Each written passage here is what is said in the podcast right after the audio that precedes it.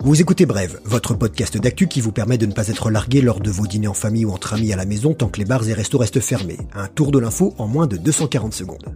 Jeudi 28 mai, on fera un point sur le second tour des municipales dans un mois pile poil. Hydroxychloroquine et Covid-19, le débat continue. Vous verrez que le froid, ça conserve. Quidditch, Cantange, la maman d'Harry Potter sort un livre, un nouveau, gratuit. À voter.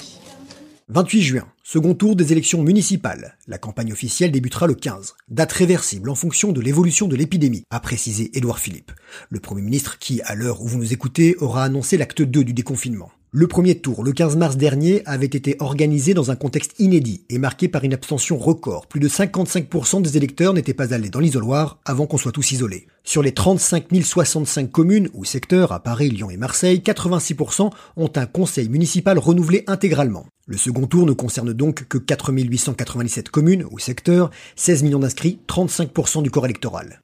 Les pistes étudiées pour favoriser la participation, l'élargissement des horaires d'ouverture des bureaux de vote qui pourraient être plus nombreux, et aussi le vote par correspondance, technique écartée il y a 45 ans en France en raison des doutes sur sa fiabilité. Bien entendu, il y aura un protocole sanitaire à respecter. À Paris, le trio tête à l'issue du premier tour, la maire sortante Anne Hidalgo, PS, avec 29,3% des voix, devant Rachida Dati, LR, et Agnès Buzyn, LREM. À Marseille, Jean-Claude Godin tire sa révérence. Son héritière désignée, Martine Vassal, a été mise en difficulté. Arrivé deuxième derrière Michel Rubirola, ex-Europe Écologie Les Verts. Stéphane Ravier du Rassemblement National complète le podium. À Lyon, Gérard Collomb ne se représente pas, son successeur pourrait être Grégory Doucet, Europe Écologie Les Verts, en tête avec 28,46% des voix, largement devant les candidats des Républicains et de la République En Marche.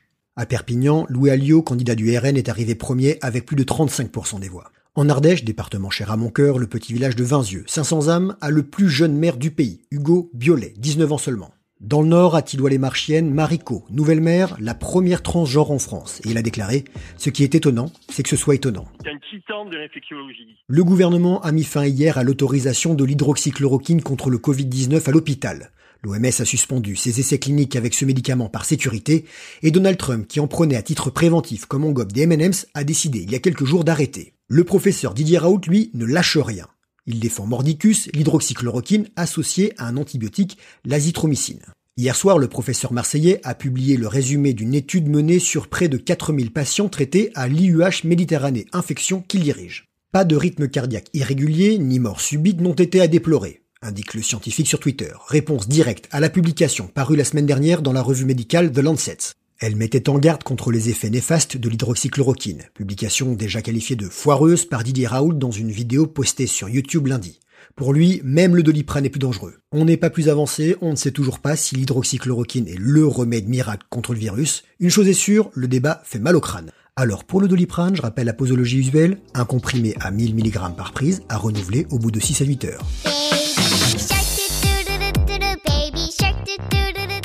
Une découverte inuite. Le requin du Groenland peut vivre plus de 400 ans.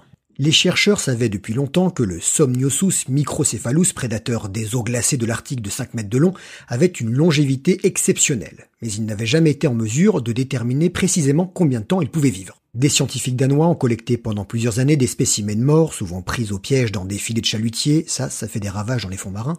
Après les avoir découpés et examinés avec des méthodes traditionnelles sous toutes les coutures, et j'espère qu'ils ont gardé la peau car le cuir de requin ça fait des pompes super, ils ont utilisé la datation au carbone 14, comme on le fait pour les fossiles ou les fouilles archéologiques. Après deux trois calculs mêlant données récoltées et croissance de l'animal, calculs que je serais bien en peine de vous expliquer, ils ont enfin déterminé que le plus âgé avait au moins 392 ans, avec une petite marge d'erreur d'une centaine d'années, mais on va pas chipoter. Dans l'océan gelé, le jeune requin du Groenland ronge son frein, et il ne peut pas procréer avant 150 ans. C'est vrai que côté virilité, le froid ça n'aide pas, mais ça conserve donc. C'est le vertébré qui peut vivre le plus longtemps devant la baleine boréale, et c'est 211 ans. La cryothérapie a un bel avenir, comme le montrent les dents de l'arrière-arrière-grand-mère.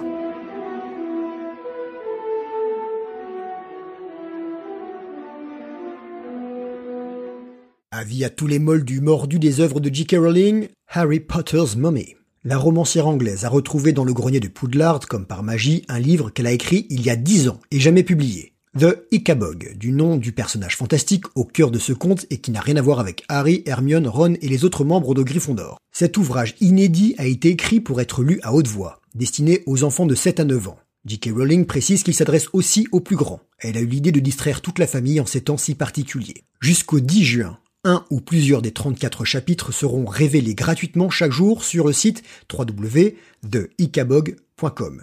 Icabog, I-C-K-A-B-O-G. Pour le moment, il n'est dispo qu'en anglais. Les kids de 7 à 12 ans peuvent soumettre des dessins qui pourront figurer dans la version imprimée, publiée en novembre cette année. Les bénéfices des ventes seront entièrement reversés à des projets d'aide aux groupes particulièrement touchés par la pandémie. Voilà, c'était bref, merci de votre fidélité, on se retrouve demain, même podcast, même heure, suivez-nous sur les réseaux sociaux, parlez-en autour de vous, car l'info, ça se partage.